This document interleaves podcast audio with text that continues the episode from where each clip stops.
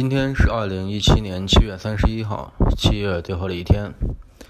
今天来聊两则关于感情和婚姻的问题。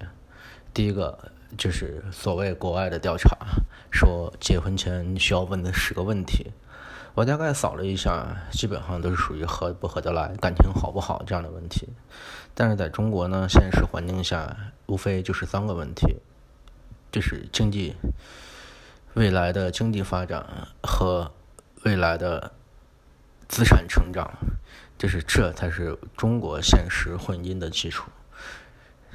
但是离婚原因有可能会有很多的感情因素掺杂在里头，但是结婚的前提一定是经济。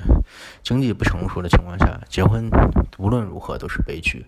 即使你俩感情再好，但是会有很多的现实问题让你不得不低头。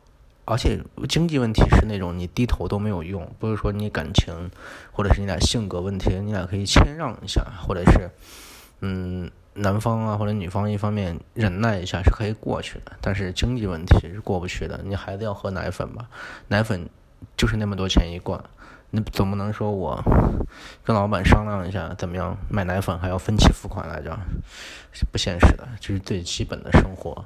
经济条件是要有的，在考虑这件事情。第二个就是我看到一个矛盾的报道，有一种说法说，女性怀孕次数越多，她的寿命就会越长；另外一个是多子女性会寿命会越来越短。这当然很矛盾。第一种，他们的说法都是跟停经有关系，就说短暂的停经会使女性的生理状态变好，就你相当于你生孩子越多，你停经的年数就越长。嗯，当然我也不知道该信谁，这个说法就给大家留着，大家自己看是否有趣。今天就这样，七月的最后一天，明天就八月份了，加油！